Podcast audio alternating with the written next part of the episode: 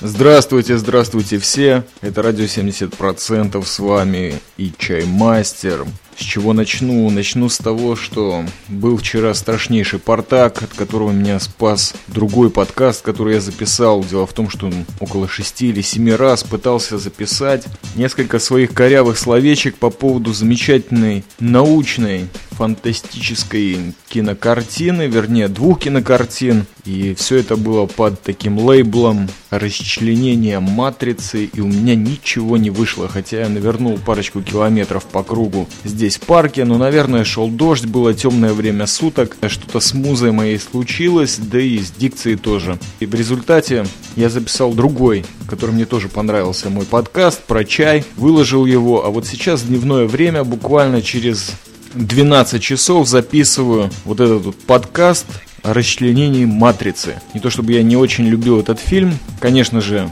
этот подкаст будет не про ту матрицу, в которой мы все живем, а про матрицу фильм, продукция братьев-сестер Вачовски. И на этом все об этом фильме, я думаю, так. Запишу что-нибудь другое. И несмотря на то, что сейчас дневное время суток, этот подкаст будет посвящаться темным фильмам, в которых дневного света как такового очень мало. Или он, конечно, искусственный. Так реально подготовился, сейчас тоже навернул парочку кругов по городу апельсиновых кущ, выпил на последние финансы немножко дешевого чешского пивка из баночки и послушал старичков Above the Law когда-то были страшные корифеи в рэпе. Пользуясь случаем, в радио 70% хотелось бы пропиарить то, что у меня хреново всегда получается.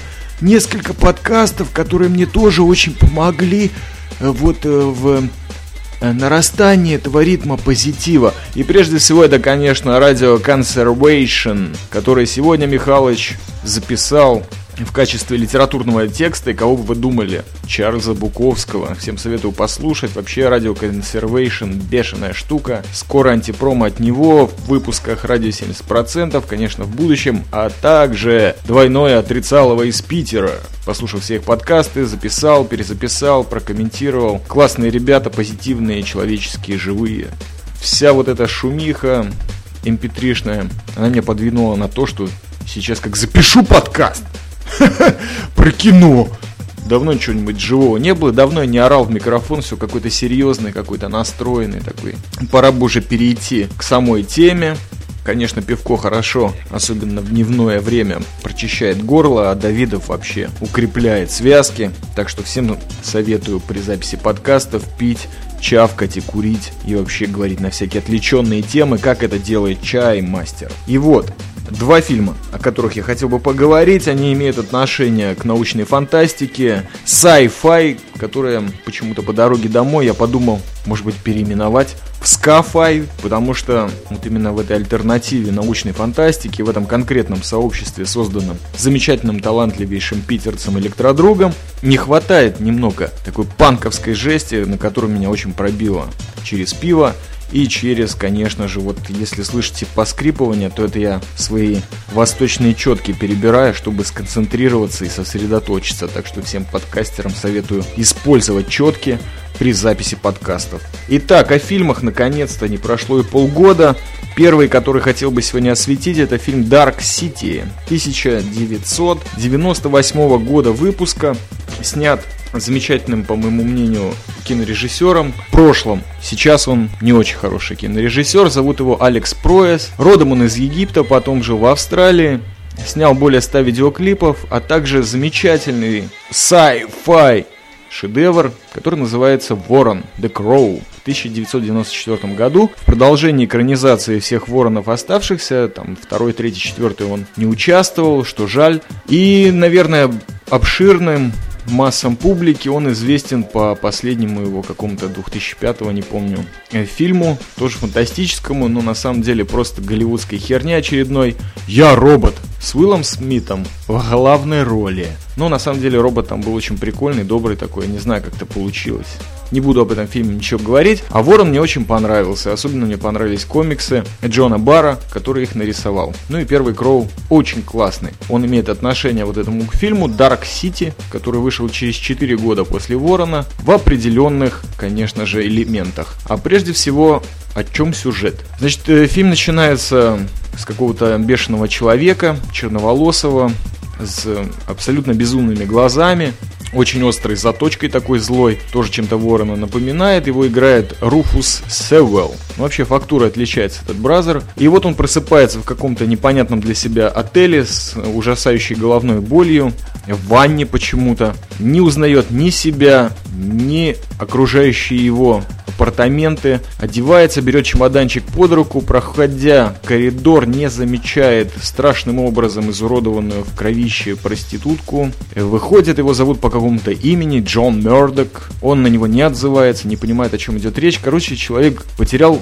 какую-то часть памяти. И тут же попадает в страшные развод, за ним охотятся какие-то странные чужие, но не чужие с челюстями, а просто какая-то зондеркоманда, такая гестапо кибернетическая, чуваки в черных плащах, широкополых шляпах, лица белые, носы заостренные, какой-то мальчик с ними в таком же виде. Гитлер-Югенд местный кибернетический тусуется, все они очень странно говорят, добавляя «yes» после каждой фразы, охотится за Джоном Мердоком, а также за ним скорее не охотится, а следует везде какой-то хромающий профессор бешеный. Его играет Кифер Сазерленд, по моему мнению, одна из лучших его ролей, в которой Джону Мердоку пытается что-то объяснить, что-то навести, помочь ему вспомнить, но делает это как-то очень странно, и Джона Мердока этим пугает. А он шарится по улицам города и замечает, что в 12 часов город странным образом трансформируется. Вот эта зондеркоманда в кожаной черной одежде останавливает город, как-то ретрансформируется вся архитектура, мосты, дома, кафешки, а потом ходят между людьми и им что-то в башке там копаются, раздвигают, вставляют, вкалывают что-то из страшного такого шприца. Помимо всего прочего, еще два человека гоняются за Джоном Мердоком, это его жена, которую он не признает, которая испытывает страшные муки совести за какую-то непонятную,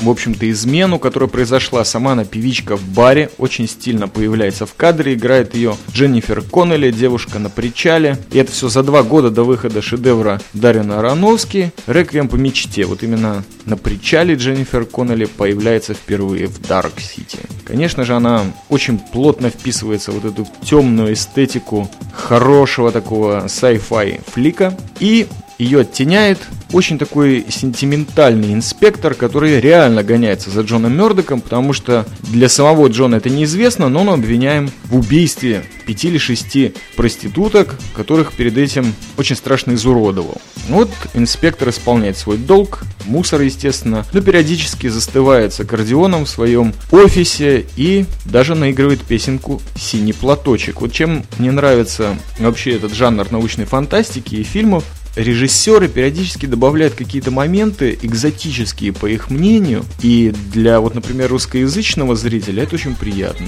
Но для любого, наверное, универсального зрителя Алекс Проэс в фильме Dark City очень много таких частностей добавляет и на самом деле не заостряет на них внимание, как это сделано в той же «Матрице», где практически любая приятная мелочь возведена в торговую марку сразу же после фильма или даже еще в период промо.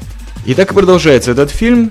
Смысл всего прочего, реальность, в которой ты живешь, не всегда действительно. А может быть она нарисована для тебя. Речь идет о городе-призраке, который существует нигде. И в этом Алекс Проэс серьезный профессионал, потому что также и в Кроу создан такой же город-призрак непонятно где. И замечательная архитектура в трехмерной графике передана как в Dark City, так и в э, Вороне. И это, конечно же, было позаимствовано товарищами Вачовски, где тоже, как и в Вороне, идет бесконечная беготня по крышам, по архитектуре, вот это придуманной реальности. Но на самом деле у них все это вылощено, все доведено до уровня скальпеля и стерильной утки. А вот у Алекса Пройса по-настоящему есть такая теплая, темная атмосфера. С надеждой на будущее, конечно. Фильм очень советую посмотреть. Приятный, недолгий, блестящий пример использования программы Flame для сведения всех кадров и трехмерных компьютерной графики, а также музыки. Это хороший фильм, абсолютно не отличающийся трешовым качеством.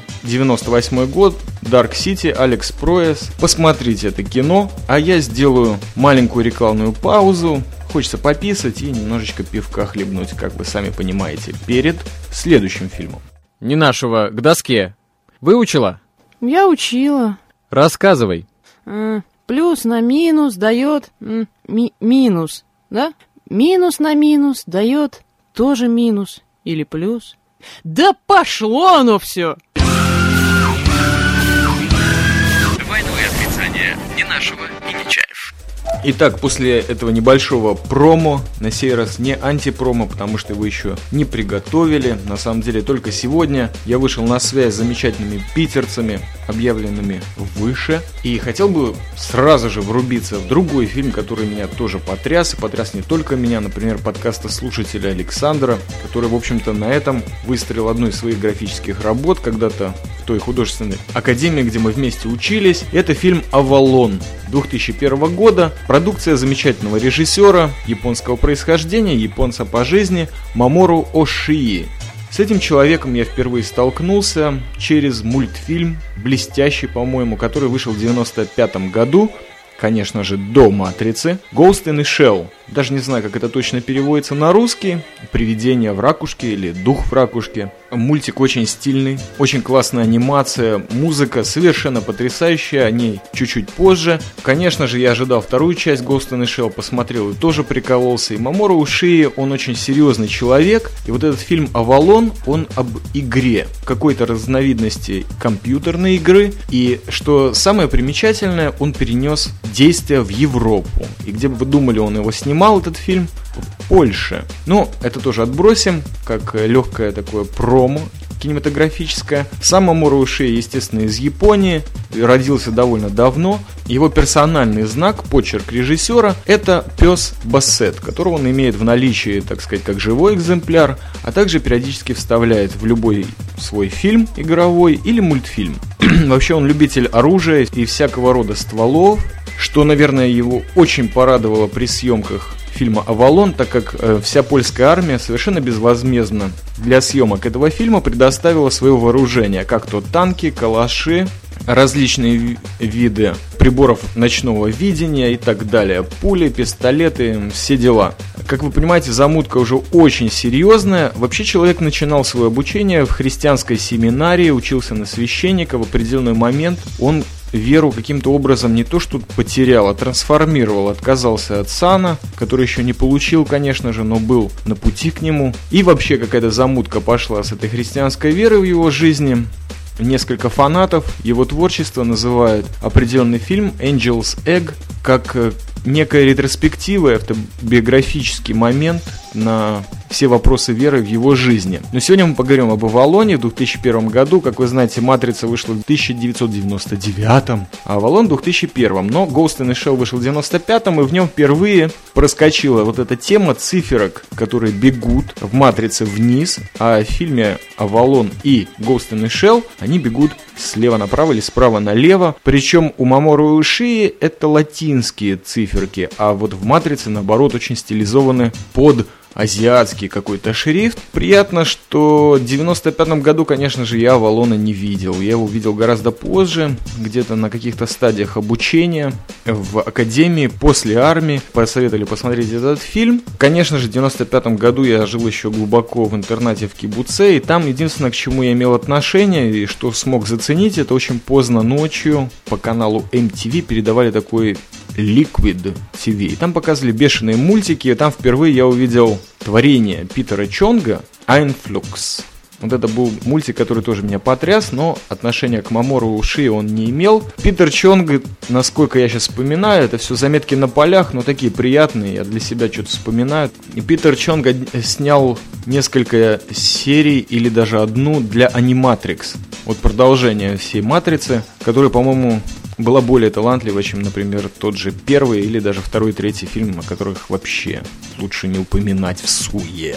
Да и при мне, при чаймастере, у меня какие-то чувствительные нотки начинают играть. В общем, Питер Чонг закончили. Мамуру Ошии очень плотно работает э, с композитором Кенджи Кавай. Замечательный музыкальный творец и исполнитель. Написал и для Ghost in the Shell для обоих частей музыку, и для Avalon. Этот саундтрек я посоветовал еще в своих ранних подкастах. Вот продолжаю его пиарить, насколько могу. А вот забыл, по-моему, немножко сюжет. Итак, сюжет. Действие происходит в какой-то эксклюзивной Европе, снято, как я уже сказал, в Польше. Играют исключительно польские актеры, и даже польский оператор снимал этот фильм, если я не ошибаюсь. Уже какая-то экзотика, ну, наверное, для искушенных киноманов это ничего не значит, знакомы и с более крутыми примерами. Существует одинокий воин, женщина Эш. У нее очень такой серенький домик, скромненький, вычищенный. Живет она с собачкой Бассет. И в свое свободное, а в общем-то у нее его очень много время, она играет в определенную компьютерную игру за деньги. Очень высокий профессионал. Конечно же, в этой игре, которая называется Авалон и фактически запрещена, потому что на определенных этапах этой игры, если тебя в ней убивают, человек погружается в кому и уже не возвращается. Эш играет, зарабатывает бабки, переходит с уровня на уровень до той поры, пока перед ней стоит выбор или перейти на следующий уровень, для чего нужно собрать бешеную команду, а соответственно выйти на каких-то темных чуваков типа Бишоп.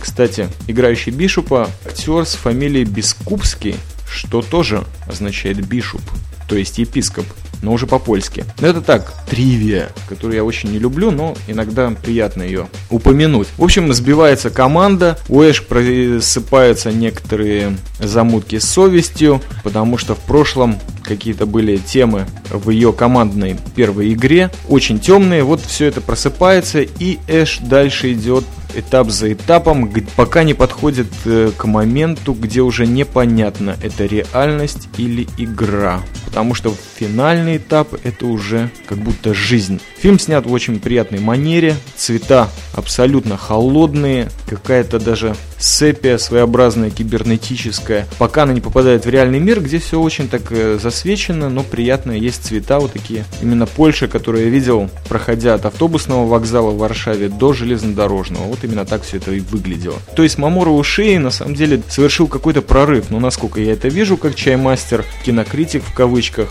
Важно то, что Мамору Ишии, он продолжил какую-то традицию вот, освещения японских игр.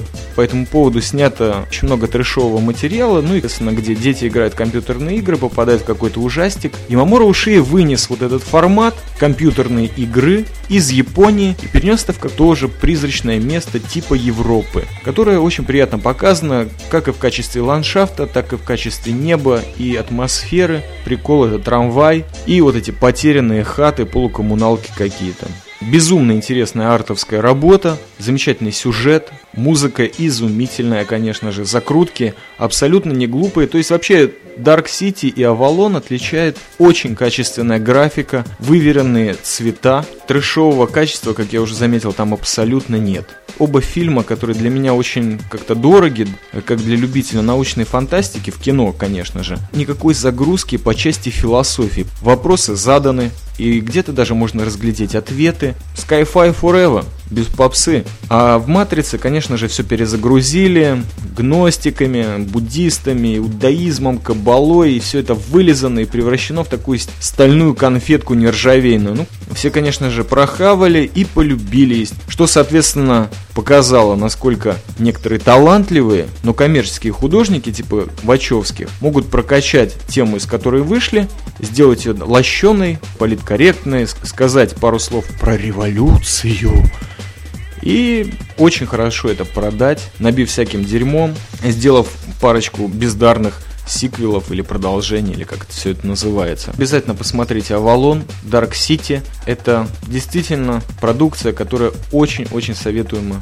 В этих фильмах именно показан другой мир, другая реальность, параллельная реальность. И что интересно, вот, например, в Авалоне, что показан более глубокий, более тонкий уровень понимания бытия Почему? Потому что это все показано в формате игры. Игра это более приятный формат для восприятия окружающей нас жизни и параллельных всяких реальностей, чем какая-нибудь матрица. Понятно, что это сделано не так вкусно, как это сделали Вачовски, но это заставляет задуматься гораздо глубже, потому что не забита коммерцией прежде всего, и идея сюжета стоит плотно и отдельно чисто. Возьму еще одну паузу, а вы пока послушайте, что я тут нарыл для вас.